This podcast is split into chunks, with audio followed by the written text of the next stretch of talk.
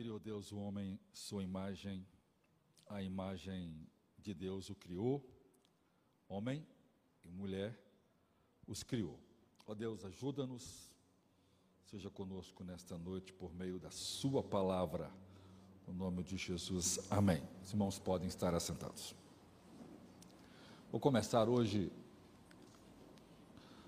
o sermão 39, o céu, o sexto dia a criação do homem, a parte 17. Hoje, humanismo e a tirania anticientífica. Então, hoje começo e na semana que vem, na quarta, a gente acaba de concluir o, o que vou começar a abordar com os irmãos.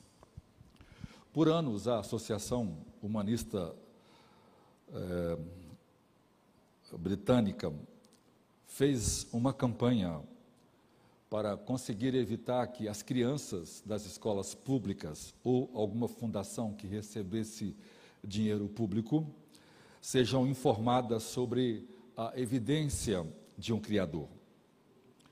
Ah, eles foram notavelmente bem-sucedidos, especialmente em seu lobby para conseguir as regulamentações governamentais mais restritivas sobre o que pode ou não ser ensinado. Veja, por exemplo, o último acordo é, que envolve financiamento de escolas públicas ou gratuita exige que, veja aí, o fundo acadêmico não deve permitir que qualquer visão ou teoria seja ensinada com base em evidências que sejam contrárias às evidências e explicações estabelecidas uh, historicamente pela evolução.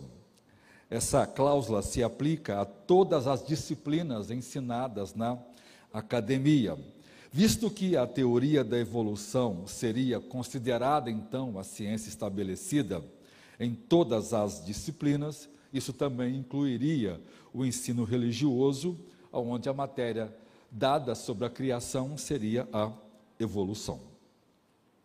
Isso efetivamente proíbe qualquer discussão significativa sobre a evidência científica para a criação de Gênesis em qualquer sala de aula, é, a despeito do professor estar sujeito à demissão sumária por transgredir esse princípio educacional. Mas, na verdade, ah, se houvesse honestidade no debate, Cada lado deveria refutar os argumentos mais fortes para que pudesse chegar, então, a uma ideia mais convincente entre os oponentes. Assim, a Associação Humanista é, Britânica criou, inclusive, espantalhos. Espantalhos são argumentos mentirosos para intimidar as pessoas, para que elas não se aproximam das evidências do cristianismo. E elas incluíram é, é, argumentos como se as principais organizações criacionistas declararam publicamente o que os criacionistas não deveriam usar. É verdade que tem isso, e, e isso, na verdade, são orientações de cientistas cristãos para evitar que cristãos defendam a criação sem base científica. Então, eles estão corrigindo possíveis erros ou acusações que os cristãos farão aos humanistas que, na verdade, não têm base científica para que isso não seja usado contra eles mesmos. Então, cientistas cristãos né, criaram uma forma de ajudar. Então, eles pegam isso e deturpam o sentido como, como estão fazendo, deturpando o, o, uh, o que aconteceu ontem, em 7 de setembro, aqui no Brasil.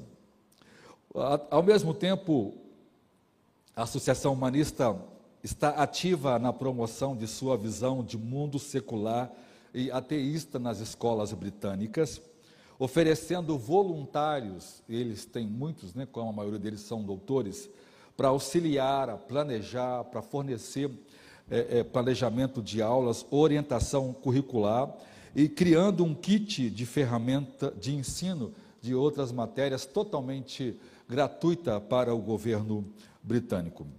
Um desses recursos é uma discussão humanista do cristianismo, uh, e em que eles afirmam expor os principais argumentos espúrios ou falsos usados pelos criacionistas para criticar a evolução.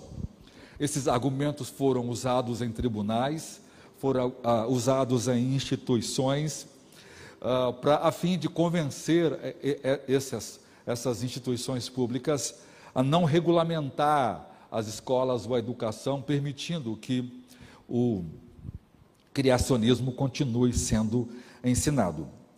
Uh, as declarações feitas nesse documento representam seriamente a visão criacionista. Na verdade, está claro que a associação humanista falhou em observar claramente a questão reais dos, das evidências e ela não agiu de boa fé, ela não agiu honestamente, ela fez um lobby de influência e por isso nós estamos hoje focados no tema a tirania anticientífica do humanismo e, e ela não foi honesta na coletagem dos dados e ela denegriu ou torceu esses fatos e hoje eu, eu vou analisar com os irmãos o que esse documento diz. Vou começar, como ele é grande, Devo pregar dois ou três sermões mostrando para os irmãos quais são os argumentos que são usados para convencer senadores, convencer é, é, diretores de universidades, para convencer é, programas estaduais e, e municipais do Reino Unido, como também é um material usado depois nas escolas, a fim de denegrir o, o ensino criacionista a gente vai ver, como sempre a gente viu, todo argumento anti-Deus é anticientífico por natureza. E jamais, e jamais um argumento anti-Deus prevalece diante das evidências. E eles esquecem que eles estão lidando com uma ciência que nós temos bilhões de evidências contrária à evolução. E então não há uma afirmação feita que seja verdadeira, que seja consistente, a não ser que as pessoas que estejam defendendo sejam militantes ou estejam profundamente comprometidas ou com medo de levantar e se opor ao sistema falso do mundo. Eu estou me baseando nos três maiores doutores, PhDs da, da, um, um, de biologia, outro de física e outro de química, que são cristãos. Ele, uns são, dois são é, é, é, é australianos, um é americano e que, e que são é, professores das maiores universidades é, desses países e são respeitadíssimos com livros e que se opõem ferrenhamente com documento, com fato, e ensinam para os seus alunos em suas universidades sobre a falsidade é, do ensino evolucionista nas escolas. Então, eu tô, como eu estou usando o documento deles né, como base, cada, cada título está entre aspas, porque está sendo tirado do documento que a Associação Humanista usa nas escolas a fim de denegrir de forma desonesta o criacionismo. Primeiro, a complexidade das coisas vivas. Somos nós, criacionistas, que dizemos isso, então eles estão usando. Aqui, os humanistas da associação declaram o, é, o argumento dos criacionistas como: os seres vivos têm tal nível de complexidade, e somos nós que dizemos, irmãos, e previsão, isso aqui está certo. Mesmo no nível mais baixo, que a única coisa sensata é supor que foram concebidos de forma inteligente. Isso é muito verdadeiro. Eles não poderiam ter evoluído porque não poderiam funcionar, mesmo se fossem apenas ligeiramente diferentes, e porque tal complexidade não precisa ter surgido por acaso. E aqui eles torcem. Nós não fazemos a, alegação secundária de que seres vivos podem não funcionar em tudo ou funcionar precariamente. Momento algum, a visão criacionista admite que um ser funcione com elementos não substancial ou que não esteja funcionando completo desde o início como funciona hoje. Por exemplo, a sopra primordial de Mendel dos, dos, dos 12, é, é, das 12 proteínas que são necessárias para produzir o tipo de vida que ele quis, somente duas surgiram, as outras dez vira, viraram uma sopa venenosa. Ou seja, não é possível surgir a vida a, a, a, com base em duas proteínas. Haja vista que a ciência já provou, 600 delas são necessárias para começar a surgir um princípio daquilo que poderia ser a vida. Duas jamais daria ou faria qualquer, tanto é que a sua pesquisa foi um fracasso, embora ela tenha sido ensinada como verdadeira, mas já foi provada ser uma farsa. Os argumentos de que nenhum processo natural observado parece capaz de produzir o tipo de complexidade visto em todo o mundo vivo. Darwin admitiu em sua Origem das Espécies, que é um livro, que se pudesse ser demonstrado que qualquer órgão complexo existia, o qual não poderia ter sido formado por numerosas, sucessivas e ligeiras modificações, minha teoria, minha teoria seria completamente destruída.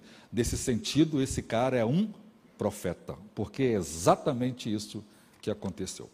No entanto, parece haver milhares e muitos exemplos disso, exatamente como é, Darwin disse, exatamente como previu, né, embora ele está dizendo isso achando que não ia acontecer, mas na prática é isto que acontece. Por exemplo, eu já mostrei para os irmãos aqui sobre o motor de proteínas, o ATP, o quanto ele é muito mais evoluído. Eu não vou voltar, irmãos, porque já preguei isso, então está no site, os irmãos podem pegar ou os sermões escritos ou os sermões é, é, pregados, é, falados para os irmãos acompanharem. Então vejam, a, a, quantidade de, de, de elementos e proteínas que estão trabalhando simultaneamente para que o motor funcione, numa, numa rotação de qual o homem não conhece nenhuma tão rápida quanto é, é, um negócio que não tem como surgir uma proteína, aquilo virar aquilo, ou seja, ou, ou, ou, aquele motor é montado simultaneamente e ele começa a funcionar, ou ele, não, ou ele não tem como montar uma peça e esperar que outra surge. Elas precisam surgir ao mesmo tempo, ser montada ao mesmo tempo, e quando ligado precisa funcionar simultaneamente, e só pode funcionar se tiver um controle externo. Isso é básico em qualquer vídeo de ciência que vocês entrar no YouTube explica isso. Ou seja, esses robôs biológicos que transportam, por exemplo, a cinesina é, no mundo dos eucariotos é, é, são indubitavelmente, desculpa, complexo e significa que uma forma parcial não, não poderia existir, a não ser que fosse completo. Isso é, é muito diferente de afirmar que algumas partes não poderiam ser ligeiramente diferentes, como os humanistas usam isto como argumento de espantalho, a fim de torcer o que nós cremos, para convencer as crianças que até a gente entende que alguns organismos é, não completos podem funcionar. Isso não é verdade. O que nós estamos dizendo aqui é outra coisa. É está ligado à nossa especiação, que daqui a pouquinho eu vou falar, que é a questão de um DNA já ter em si a, a, necessidade de multiplicar uma espécie, como é o caso dos cães. Nós temos um monte de espécies de cães. Ou seja, Deus já criou, isso existe em toda a espécie, né? Uh, Deus criou aquele DNA original, como, que, como Adão e Eva né, tinha o DNA micro, micro, micondial, e esse DNA passa a se multiplicar, e esse DNA inicial tem todas as possibilidades de combinações, a fim de produzir a variedade de espécie humana que nós temos. Aqui, tem, aqui tem gente né, moreno, é, branco, uh, olhos assim, cabelo assim, tamanho assim. Essas estruturas são desenvolvidas pelo nosso DNA. Deus já dotou essas informações lá no DNA. Ou seja, a natureza otimizada da linguagem, do código do DNA, é o outro exemplo de algo que não poderia ter sido gerado por uma série de pequenos passos.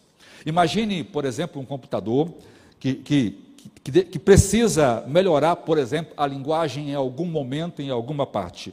Você não consegue fazer isso se não mudar toda a programação para que tudo funcione. Você não pode chegar e mudar só aquela frase, porque aquela programação está atrelada a todo o sistema daquela linguagem. Da mesma coisa, isso, a mesma coisa, isso acontece com o DNA. Veja, o mapeamento do genoma humano que começa é, agora recentemente, não tem 30 anos, e os cientistas disseram que isso é tão complexo que talvez se de, vai se demorar alguns séculos para tentar, pelo menos, entender a complexidade de informação que tem no DNA. Eu já expliquei para os irmãos aqui, não, não vou repetir, mas só dando uma palhinha aqui. Lembram, o, o, único DNA de um ser humano, único, né? se pegar, esticar as informações, nós teríamos que transcrever isso no, terri no território três vezes o tamanho do Brasil e tampar ele todo de papel e transcrever uma única informação de um nosso DNA. Uma única informação. Ou seja, nós nem teríamos capacidade de armazenar esse tipo de informação em nenhum pendrive humano. Mas Deus fez isso e colocou isso num pontinho. Quando o óvulo se encontra com os espermatozoides, que eles são fundados, que os gametas masculinos e femininos se unem, 23 de um, 23 de outro, e se torna o cromossomo de 46, aquela célula do ovo zigoto que vai virar depois o feto, ali está, naquele pontinho pequenininho, todas as informações que será você. Já está de determinado o seu tamanho, seu tipo de cabelo, a cor dos seus olhos, seu estereótipo, de tal forma que isso foi feito tão extraordinariamente que não existe ninguém nesse universo parecido com você. Até mesmo os gêmeos, né, é, que são iguais, têm diferença. Veja que coisa extraordinária. Como eles poderiam então saber que esses processos naturais são capazes de produzir algo que eles mesmo nem sequer entendem, porque a ciência genética ainda tem muito que descobrir, como eles mesmos têm dito. Na verdade, esse projeto projeto do, do genoma, tem sido um grande problema, problema para a evolução, e ao ponto de ateus secularistas têm tentado argumentar contra essas descobertas genéticas. Um reclamou que isso causaria um dano à publicidade, é, à própria ciência. Aí, aí a pergunta é: que tipo de ciência? Na verdade, é, o dano ao secularismo, ao ateísmo, porque isso vai de encontro à, à, à evolução. Alguém já disse que as últimas descobertas feitas nos 50 anos seria suficiente para as pessoas terem nunca mais nem sequer pensado na palavra evolução, porque ela trouxe tanta, é, é, é, tanta tantos conceitos que não, não puderam ser provadas, e ela mudou tanto e influenciou tanto as ciências, que as pessoas teriam vergonha de ter chamado um dia isto de ciência.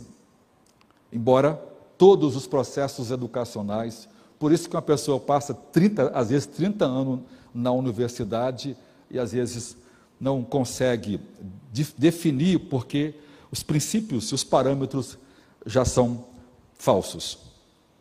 Então, os protagonistas da evolução muitas vezes enganam as pessoas, fazendo pensar que o ônus da prova está sobre o criacionismo de forma nenhuma. Se a evolução diz que tal processo acontece, é ela que tem que provar. Nós não precisamos de nenhuma prova. Por quê? Nós estamos usando as escrituras, embora a ciência vá provar isso. Isso é muito interessante. Então, os evolucionistas nunca demonstraram que as pessoas poderiam ter evoluído por meio de uma série de pequenos passos a partir de um micróbio, de um micróbio unicelular.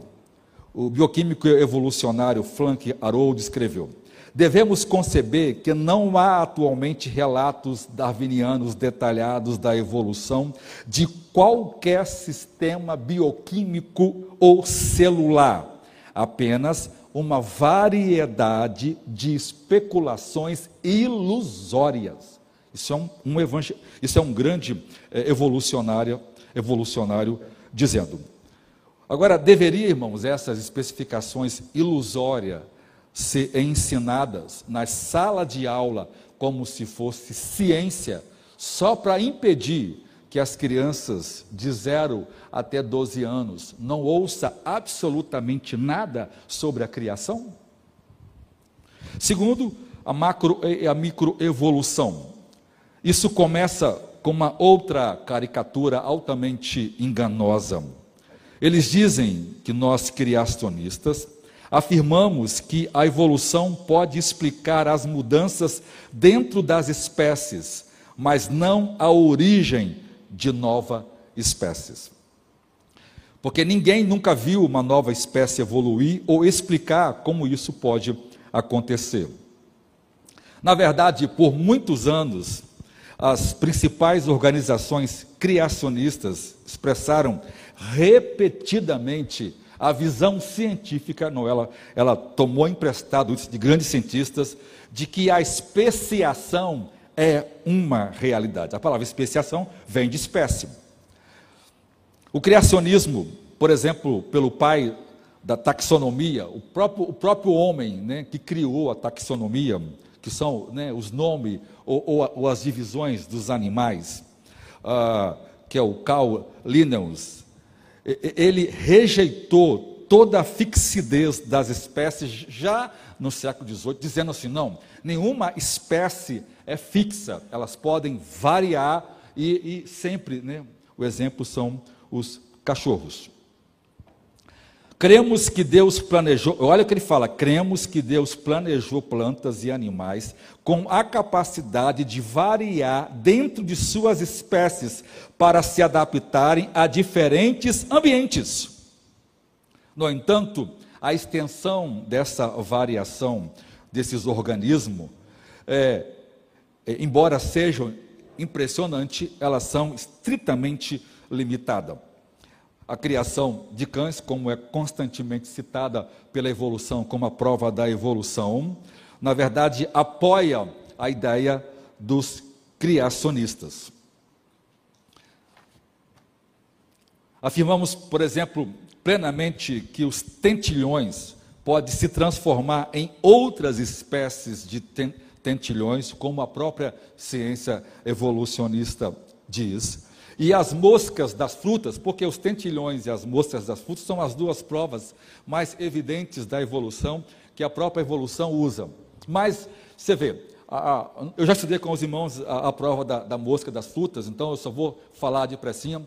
É, em toda, em todo, em todas as experiências que elas foram expostas a, elementos químicos, nós tivemos, por exemplo, mosca com duas asas, nós tivemos mosca sem asa. Em todos os casos em que houve mutação, não houve melhora, houve piora. Houve aquilo que no animal só traria dificuldade se ele tivesse aquele tipo de mutação é, embora essa foi forçada. Mas em nenhuma das evidências, nem tentilhões e nem moscas das frutas viraram cobra, viraram macaco, viraram ave, viraram mamífero, viraram anfíbio, viraram, réptil. Ou seja, mosca da fruta continua mosca da fruta. É, é, é, tentilhões continuam tentilhões. E mesmo na espécie de cachorro, cachorro ainda continua cachorro. Ninguém vai ver um cachorro cruzar com, com outro cachorro e nascer um papagaio. Né? Isso não pode existir. Então, esses evolucionistas afirmam que essas, o que eles chamam de microevolução, nós chamamos de especiação. Ou seja, são variações dentro da própria espécie, com os devidos limites já estabelecidos por Deus. Então, as observações, entre, entretanto, indicam que os processos que impulsionam a microevolução não são os mesmos que seriam necessários para a macroevolução. A micro é quando, por exemplo, dentro de uma mesma espécie acontece variação. A macro é quando, por exemplo, é, dinossauro vai virar aves. né? daqui a pouquinho eu vou explicar isso para os irmãos, ou um tipo de animal vai virar outro, ou um micróbio vai evoluindo, que vira aquilo, que vira um macaco, depois se torna um homem. Isso nunca foi visto e nem tem prova disto. O próprio Scott Gilbert, ele é um grande darwinista, olha o que ele escreveu. A partir de 1970, muitos biólogos começaram a questionar sua adequação para explicar a evolução. A genética pode ser adequada para explicar a microevolução. Mas as mudanças microevolutivas na frequência do gene não foram vistas como capazes de transformar um réptil em um mamífero ou converter um peixe em um anfíbio.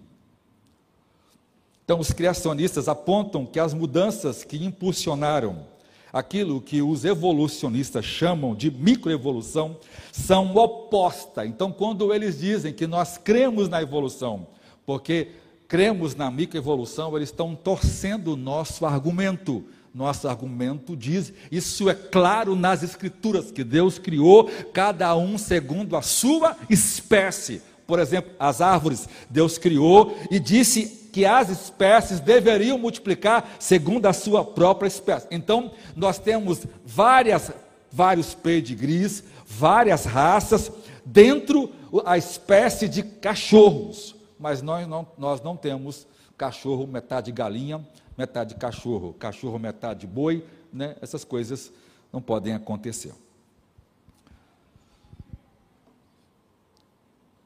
Por exemplo, Diferentes raças de cães são produzidas removendo variantes de cães que, por exemplo, vai deixando para trás aquelas é, características indesejadas, mas para transformar micróbios em homens, o processo evolutivo deveria adicionar muitos genes totalmente novos. Ou seja, é, é, vamos dizer que, que, que os cães virassem anfíbios, ou, ou um peixe virasse, virasse anfíbio.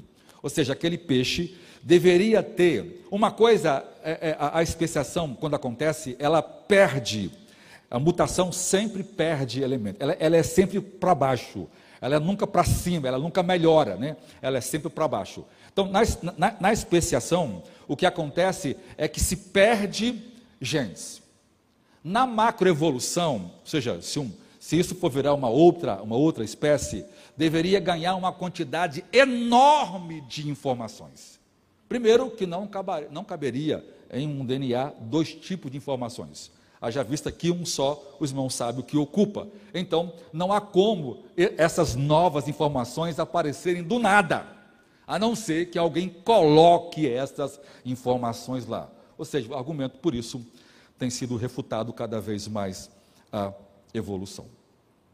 Portanto, argumentos que temos, eh, que os termos microevolução e macroevolução, na verdade, são inúteis, pois implicam que a diferença entre eles, uma está eh, focado na qualidade da mudança, eh, no caso da especiação, e o outro na quantidade, e isso é impossível. É como se fosse um trem, né? a questão não está o quão longe o trem foi, a questão está na direção errada. E aí não adianta a evolução é, a conseguir tantos argumentos, mas quando chega lá no final, opa, a direção estava errada, então nada do que foi feito da viagem teve valor algum. Tem que voltar lá atrás e seguir a direção certa. Então, esses termos são enganosos, porque implicam que a evidência para microevolução é evidência para macroevolução e isso não pode ser. Isso não tem base nem científica, só tem base em argumentos e falácias. Então, na tentativa de esclarecer essas questões, nos referimos às mudanças observadas em plantas e animais, como adaptação ao meio e especiação, e os processos não observados pelos quais os micróbios supostamente se transformam em homens, nós chamamos de evolução, porque ele nunca foi visto, ele é ilusório, ele é especulativo e não há possibilidade alguma, nem nenhum argumento que possa ser é, usado para provar isso. Terceiro, a evolução é apenas uma teoria.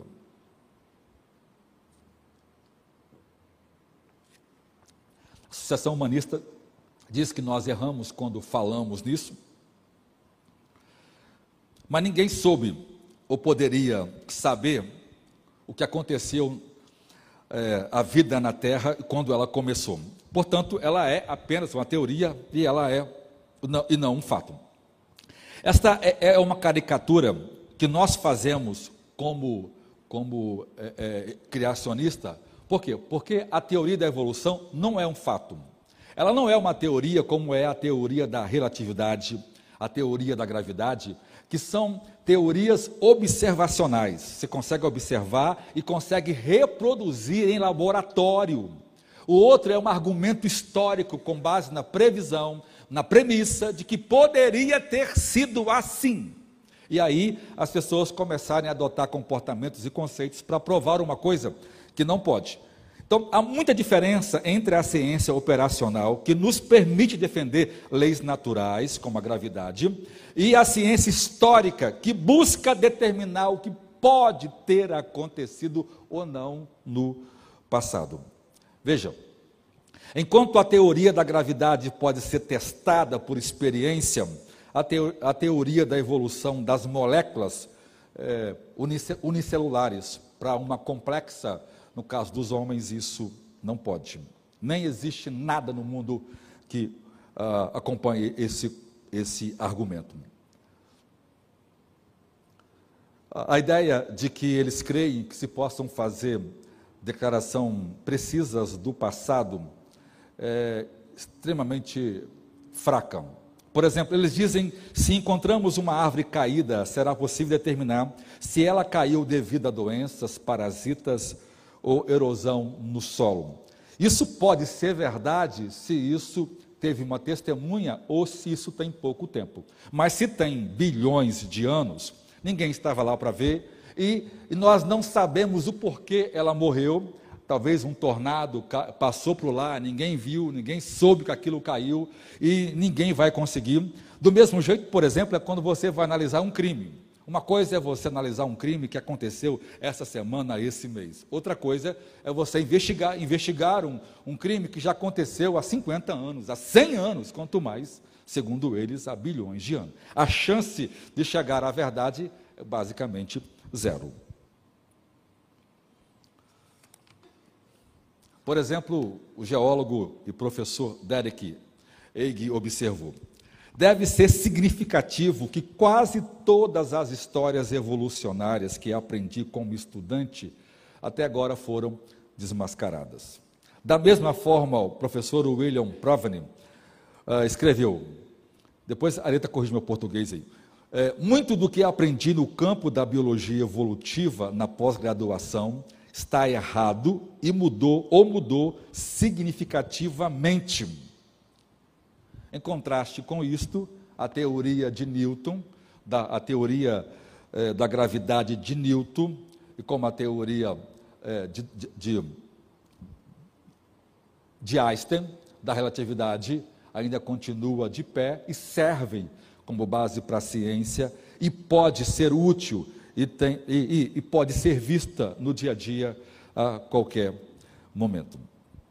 A quarta questão aí, que está nesse manifesto comunista eh, de, de educação, a evidência fóssil não é confiável.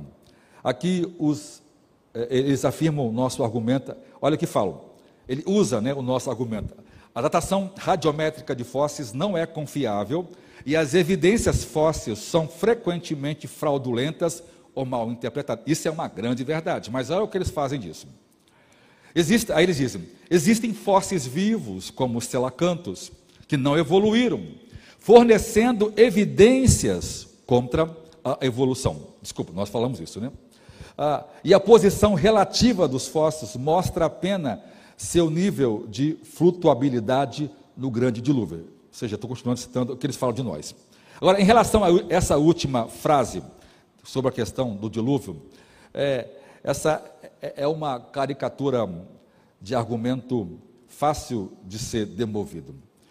Os evolucionistas raramente datam é, radiometricamente os fósseis. Eles procuram datar, por exemplo, as rochas sedimentares nos quais encontramos os fósseis.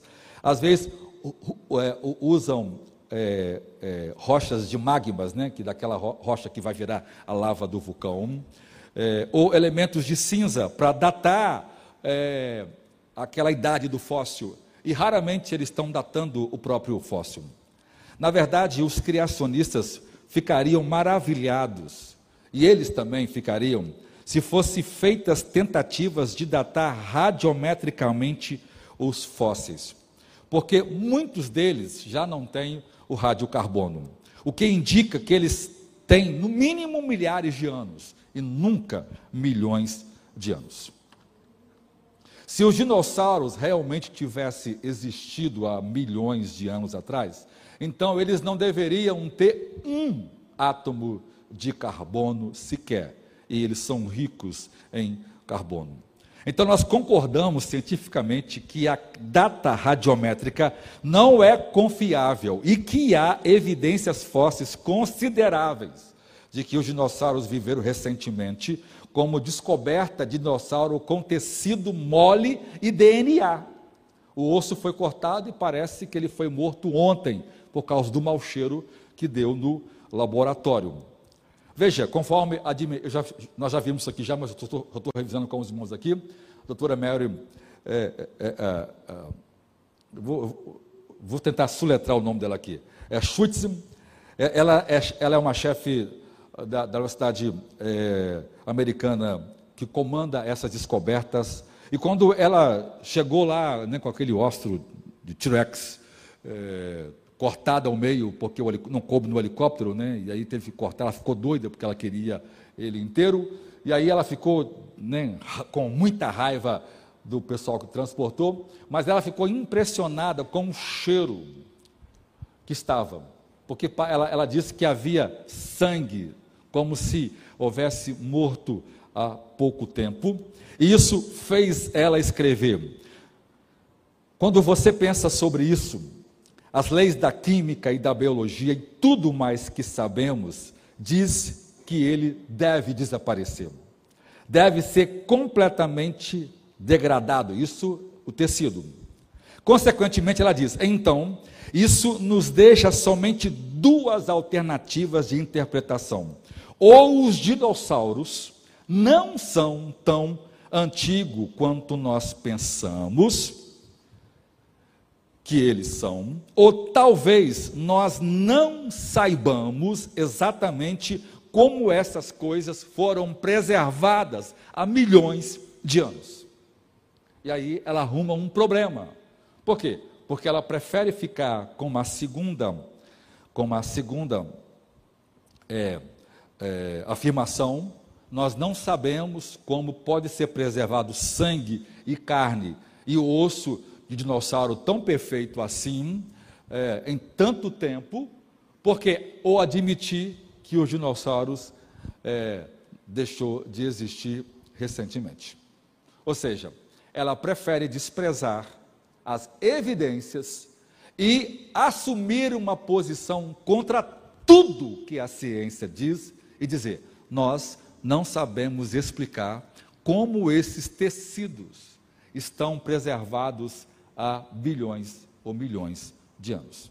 Ora, se ela, refutando todos os eventos e conhecimento químico biológico existente no nosso tempo, pode se agarrar a uma fé extremamente fictícia, porque nós, agarrados aos à ciência comprovada de química, biologia, de que não se pode manter isso mais do que seis mil anos, não podemos afirmar isso.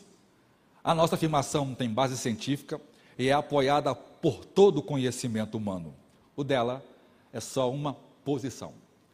Aí, já contei a história aqui para os irmãos, isso, isso abalou a mídia, isso trouxe um problema sério, e aí seu professor, né, que é um dos maiores evolucionistas do mundo, a pressionou, então ela teve que divulgar a matéria, dizendo: mas, mas existe uma proteína do ferro que pode ter aumentado em milhões ou bilhões de anos a idade da, desse fóssil. Ou seja, né, logo o ferro, né, eles editaram tão apressadamente, e, e uma coisa que, que um, um bioquímico famoso diz, né? A evolução torce para que ninguém conheça química. O ferro, irmãos, é uma coisa que cria ferrugem. Ferro é o pior material para preservar. Ou seja, aquilo que nunca poderia ocasionar, porque ia oxidar é, o DNA, ou seja, ela diz uma coisa que é anticientífica, que é anti qualquer conhecimento biológico e molecular, e isso é divulgado na New Science, Science como, como a descoberta do tempo, só para não admitir, já que se, eu, se eu digo que os dinossauros não foram, é, não foram destruídos e eles estão aqui, então eu vou ter que reformular basicamente toda a as ciências que nós conhecemos hoje.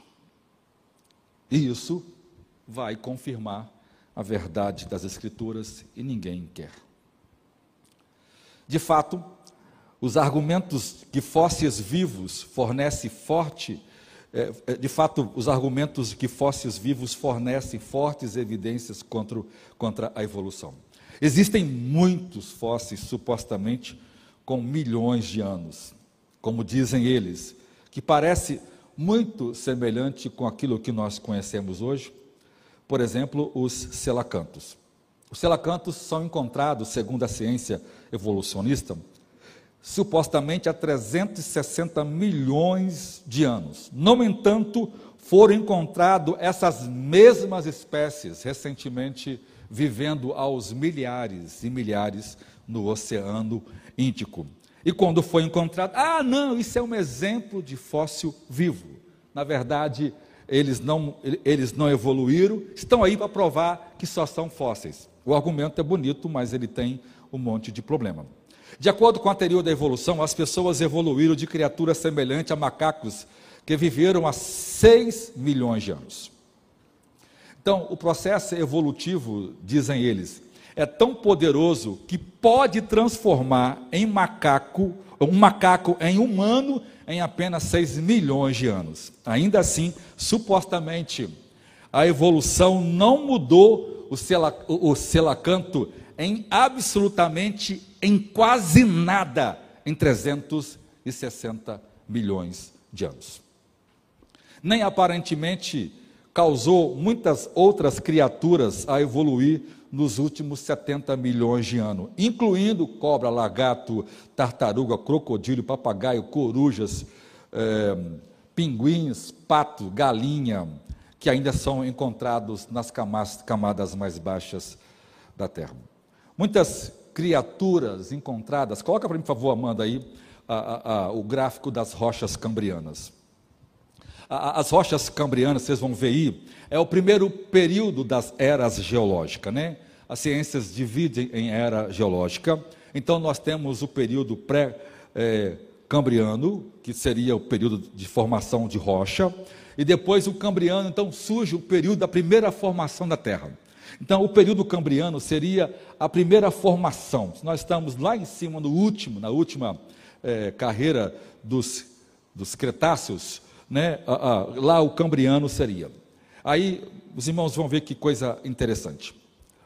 Ah, já imaginou se, se há 500 milhões de anos atrás, que é o período cambriano, como águas vivas foram encontradas, estrela do mar e outras é, é, é, coisas dessas, pois é, foram encontradas e são as mesmas águas vivas, são as mesmas estrelas do mar, são os mesmos animais encontrados lá é que nós temos nos oceanos e hoje lá no período cambriano. Uma coisa é fantástico, o Museu da Vida é a maior pregação da criação.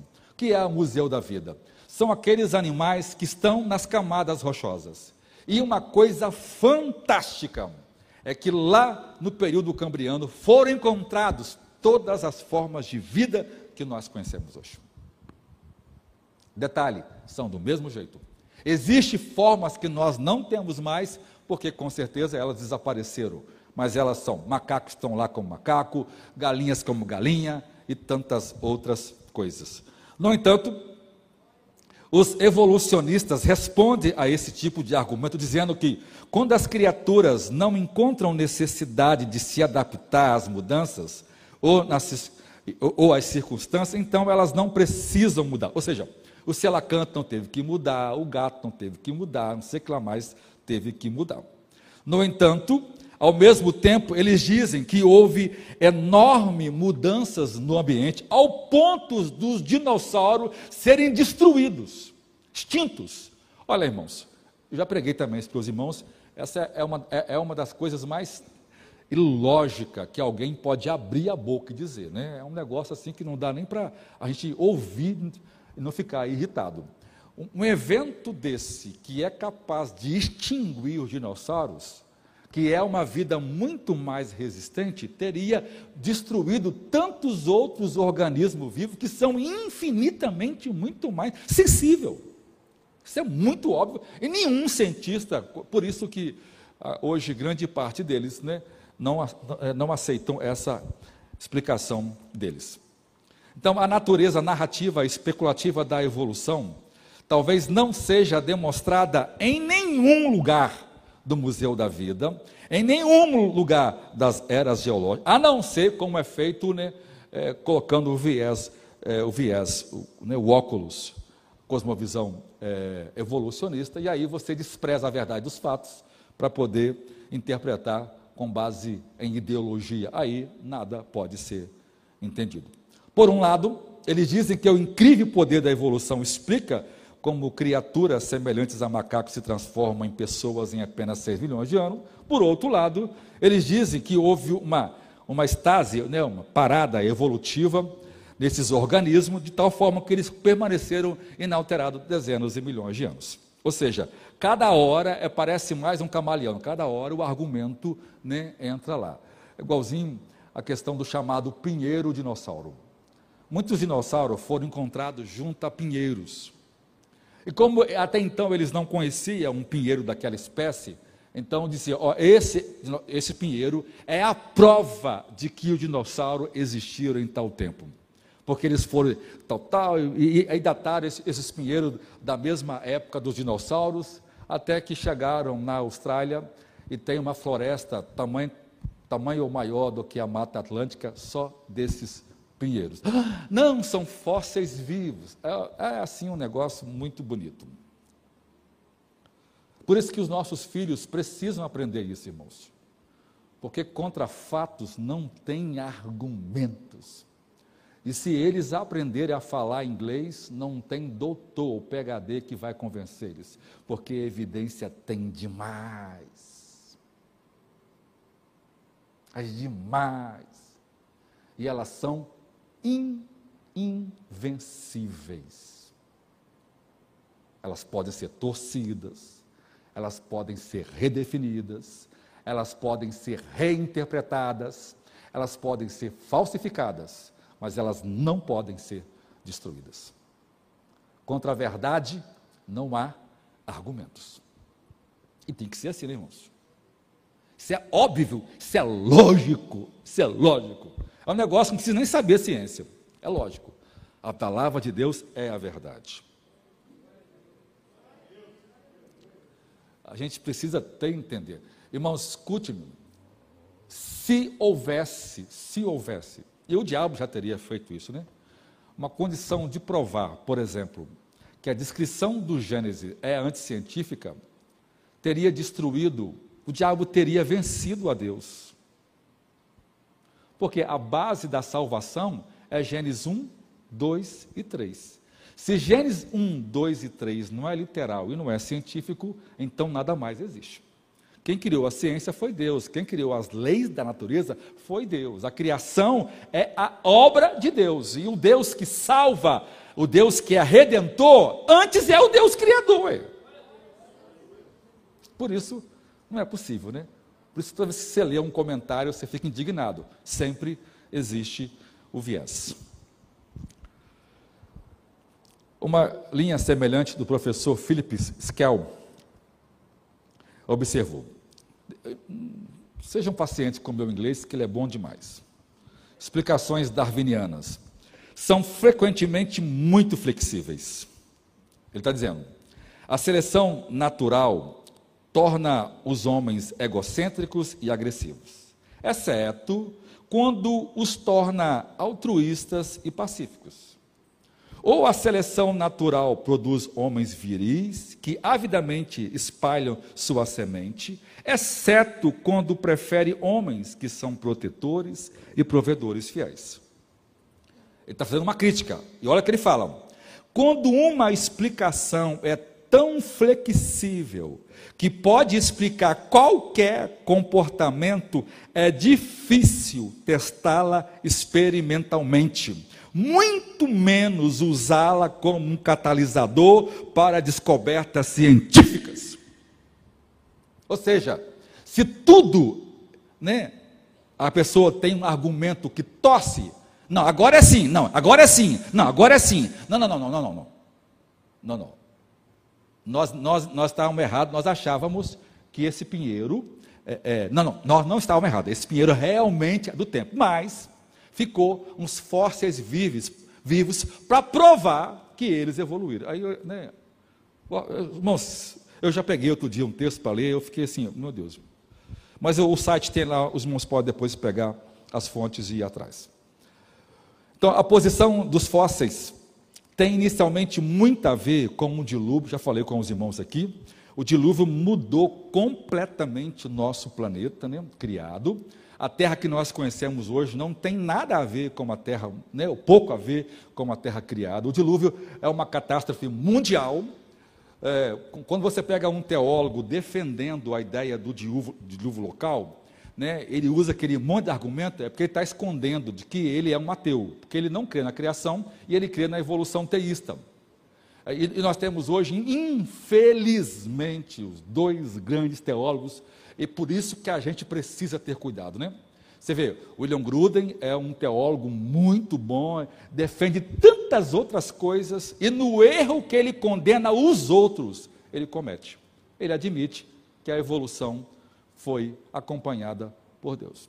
Contra todos os fatos científicos, você veja, uma hora a teologia da pessoa estoura e ela vê que né, alguma coisa está em conta. Outra, outro é o William. O William Green talvez tenha sido o maior apologista do passado, agora recente, né, desse nosso tempo, sobre a ressurreição de Jesus. Quanto livro eu li desse cara do tempo do seminário para provar que a ressurreição de Jesus é um fato, e o é mesmo acertou numa coisa tão grandiosa, mas destruiu ela quando colocou a evolução no contexto evolucionista. Veja, irmãos, o erro é um negócio sério.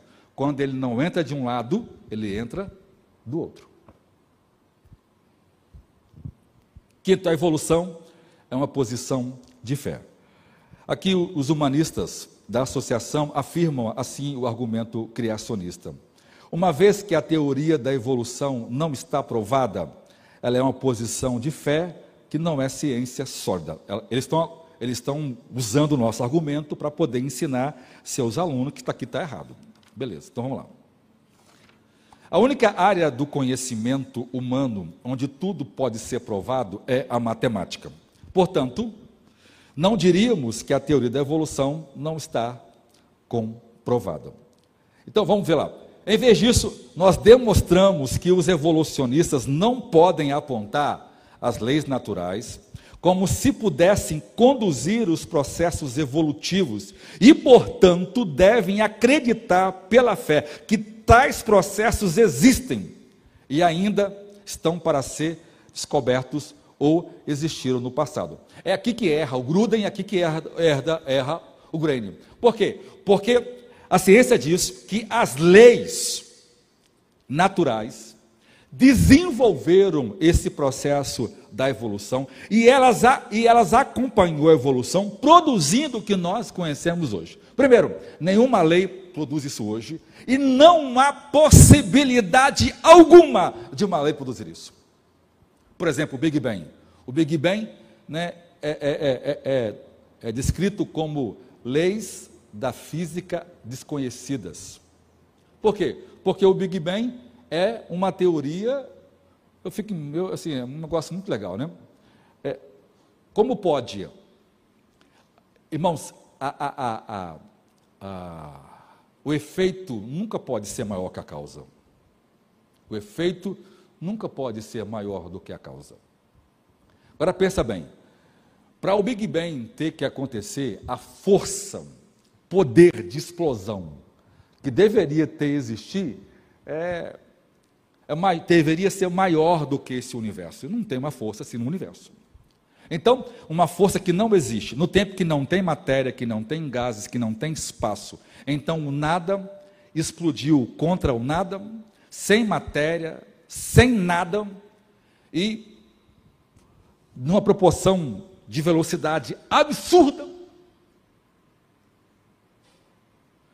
Bem, se o Big Bang aconteceu a 13,4 bilhões, como, como fala a ciência, então nós teríamos que voltar no tempo na viagem da luz a 3,4. Agora esses efeitos estariam vindo até nós.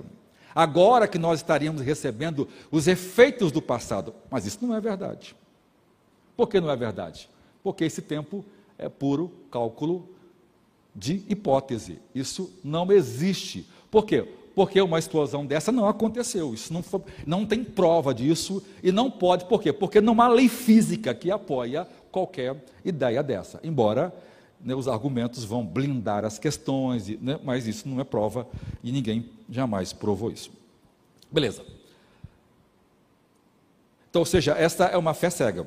Do mesmo jeito que o Big Bang diz que a matéria surge do nada, também a Escritura diz que Deus fez tudo do nada.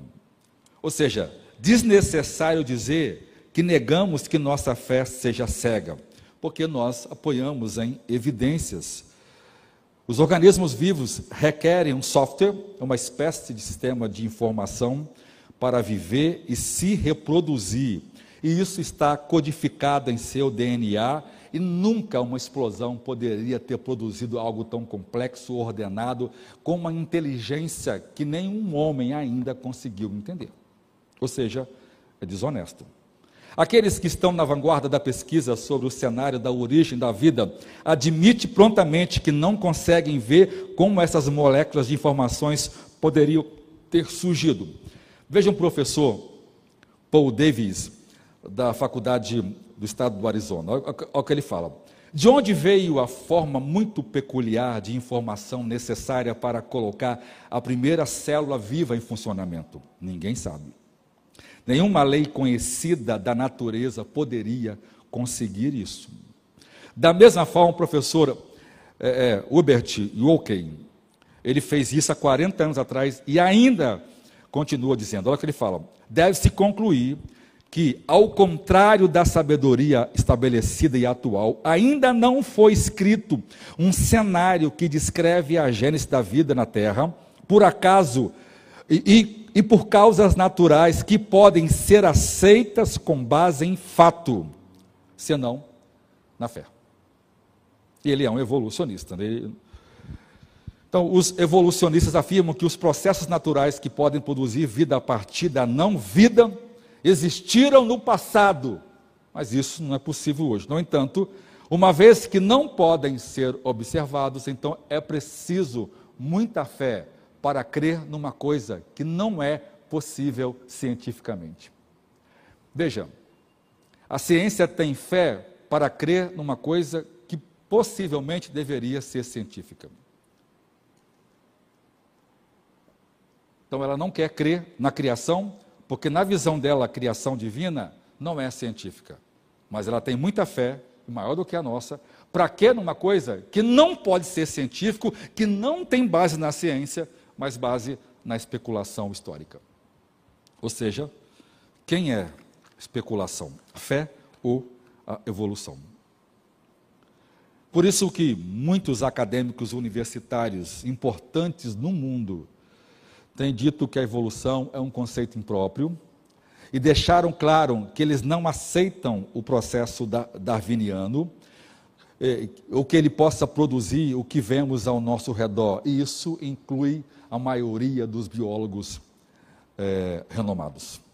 Hoje, acadêmicos proeminentes, críticos de Darwin, no livro de Susan Mazu, é, é, de Altenburg, né, é, de Altenburg 16, na verdade, Altenburg fica na Austrália, é um simpósio de 16 cientistas, os melhores do ramo, se reuniram na Austrália e eles fizeram um, né, um manifesto, eu vou pregar a quarta que vem, alguma parte deles, mostrando o seguinte, que a evolução não é verdadeira, de que ela não é uma possibilidade científica.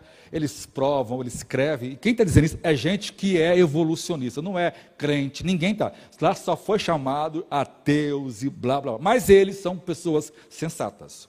Ele diz: tem sido desonesto ensinar nas escolas a evolução como ciência.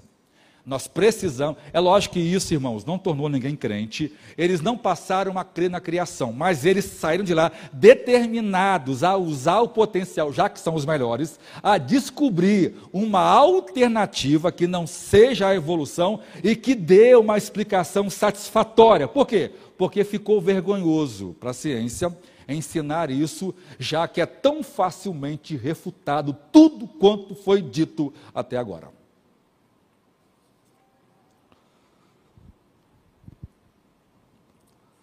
A sexta aí, a segunda lei da termodinâmica, ou seja, a lei da entropia crescente. Olha o que eles falam aqui, ó. declara. Os criacionistas adoram nos dizer que a teoria da evolução está em conflito com a ideia de aumentar a entropia a desordem. Né? A desordem. Na verdade, nada mostra melhor o seu mau entendimento do uso da ciência. São os iluministas, no entanto, que não conhecem absolutamente nada de termodinâmica.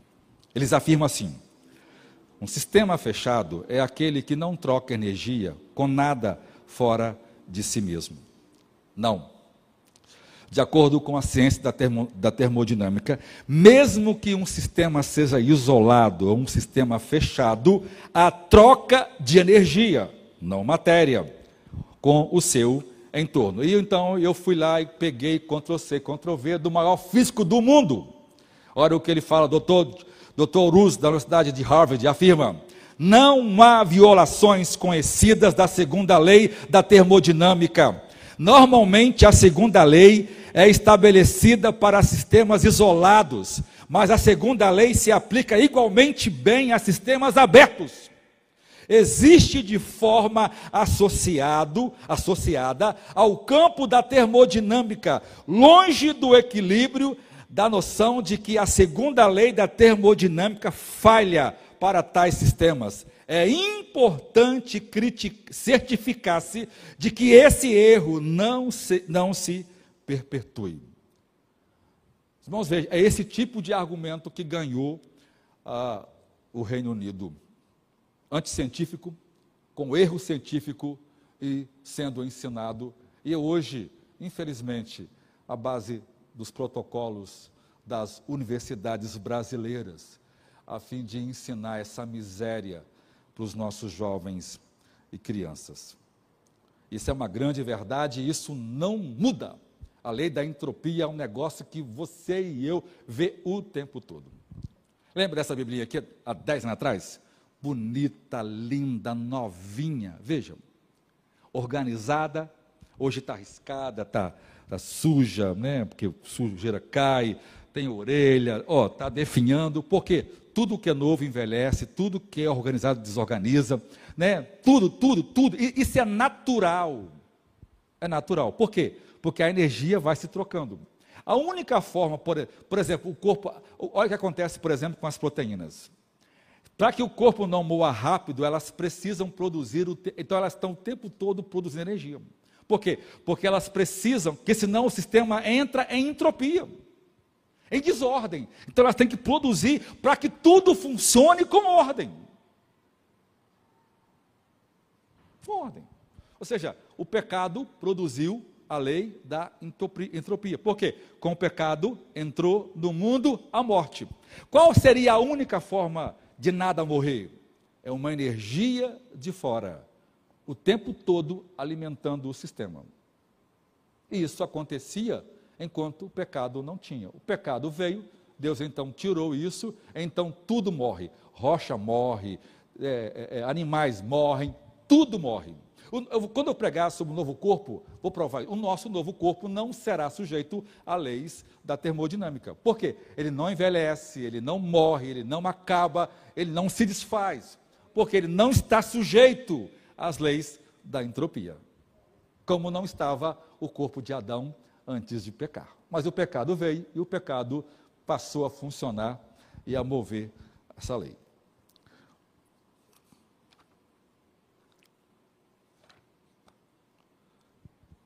Concluindo essa parte, qual seria a explicação melhor e mais simples? Nenhum processo natural é remotamente capaz, remotamente capaz de gerar a vida a partir da não-vida. Elas não são capazes de gerar as quantidades enciclopédicas de informação encontrada em todo o mundo vivo muito menos níveis cada vez mais sofisticados de compreensão de dados que estão sendo descobertos, descobertos no genoma humano. Nós concordamos, à medida que a ciência progride, a divisão entre o que observamos e que os processos naturais parecem capazes de produzir aumenta cada vez mais. Concluindo, nenhum processo natural conhecido é remotamente capaz de gerar vida a partir de não vida. Nem são capazes de gerar a quantidade enciclopédia de informações encontradas em todo o mundo vivo, muito menos nos níveis cada vez mais sofisticados de compreensão de dados sendo descoberto no genoma humano. Ou seja, somente um design inteligente projetou a vida do jeito que deve ser. E quem fez isso tem que ser necessariamente sabedor de tudo. Só um ser onipotente, onisciente onipresente pôde ter feito tudo isso. Ele tinha que estar fora disso ele tinha que estar fora dessa dimensão. É como se eu criasse aqui na minha mão, eu estou e crio na minha mão uma bola, e dentro dessa bolha aqui eu crio o universo. É mais ou menos assim: Deus, fora de tudo isso, criou tudo que nós conhecemos. E criou tudo para provar que, que quem fez isso foi Deus. Por isso, Romanos 1 é o texto-chave. Os homens não deram glória a Deus. Por quê? Porque tudo quanto de Deus, de Deus que se pode se conhecer, está na criação.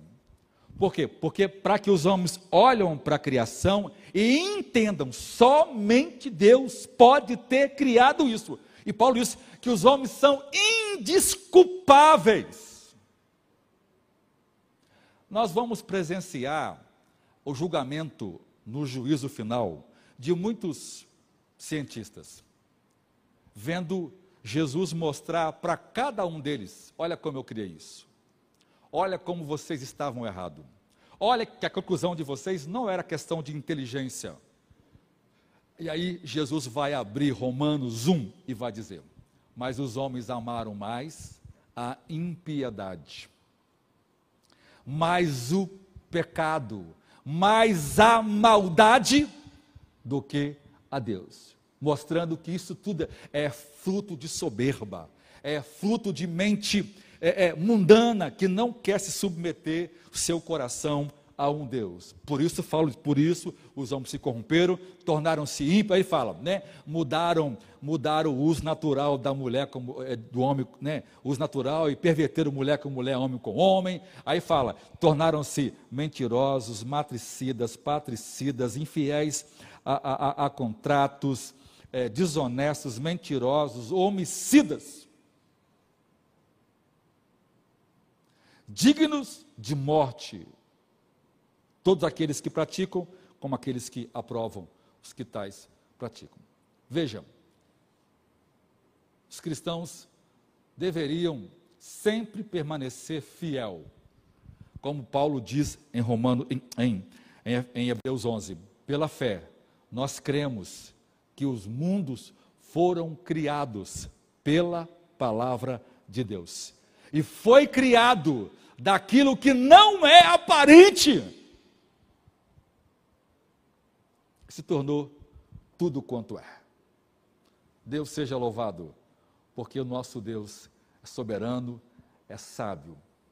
Mas essas coisas estão reservadas aos eleitos, que não, talvez não precisa ter nenhum conhecimento científico de nada, talvez nem saiba explicar, mas já tem no coração a verdade do Espírito, de que a verdade das Escrituras é indubitável. Deus criou todas as coisas e qualquer coisa que contrarie isso estará errado. A ciência vai provar porque Deus sempre tem testemunhos adicionais para que ninguém depois diga, ah, né, só se eu cresce, né, mas eu não criei. Não, não. Você não creu, mas estava aí. Agostinho, Agostinho é, é, Tomás de Aquino criou toda. Ele foi o cara que mais escreveu na vida. Na vida. A súmula dele é uma obra monumental. E ele escreveu centenas e milhares de páginas. E todo o argumento dele na súmula é essa: a criação é a prova de que o homem pode crer em Deus e que ele criou todas as coisas e que por meio dela, nisso aqui errou, né? O homem pode conhecer a Deus. Somente por meio de Jesus o homem pode conhecer a Deus. Mas ele está certo. A criação só aponta para uma coisa: esse Deus onipotente, onisciente, onipresente, criou tudo. Curve sua fonte, Senhor, opera uma obra em nós, ajuda-nos a entender essas verdades, porque isso está sendo ensinado nas escolas da União Europeia, onde o anticristo haverá de governar o mundo. Acontece lá porque se torna padrão para o mundo inteiro. Porque de lá partirá as leis que vão comandar esse mundo presente nos sete anos em que o anticristo governar. Então, Senhor, dá sabedoria a seu povo para entender as verdades do Evangelho e o erro daqueles que querem dominar-nos, para que nós abandonemos as verdades fundamentais. Dá-nos força e poder para lutar contra o erro, contra a injustiça e pregar as boas novas daqueles que querem conhecer a Cristo, porque nele foram criadas todas as coisas, tudo foi feito por ele e para ele. Ele é o Senhor da glória, ele é o Senhor da vida. E morreu pelos nossos pecados, para que nós tivéssemos acesso ao novo céu e à nova terra. Te louvamos no nome de Jesus. Amém. Deus abençoe você, Deus abençoe sua vida.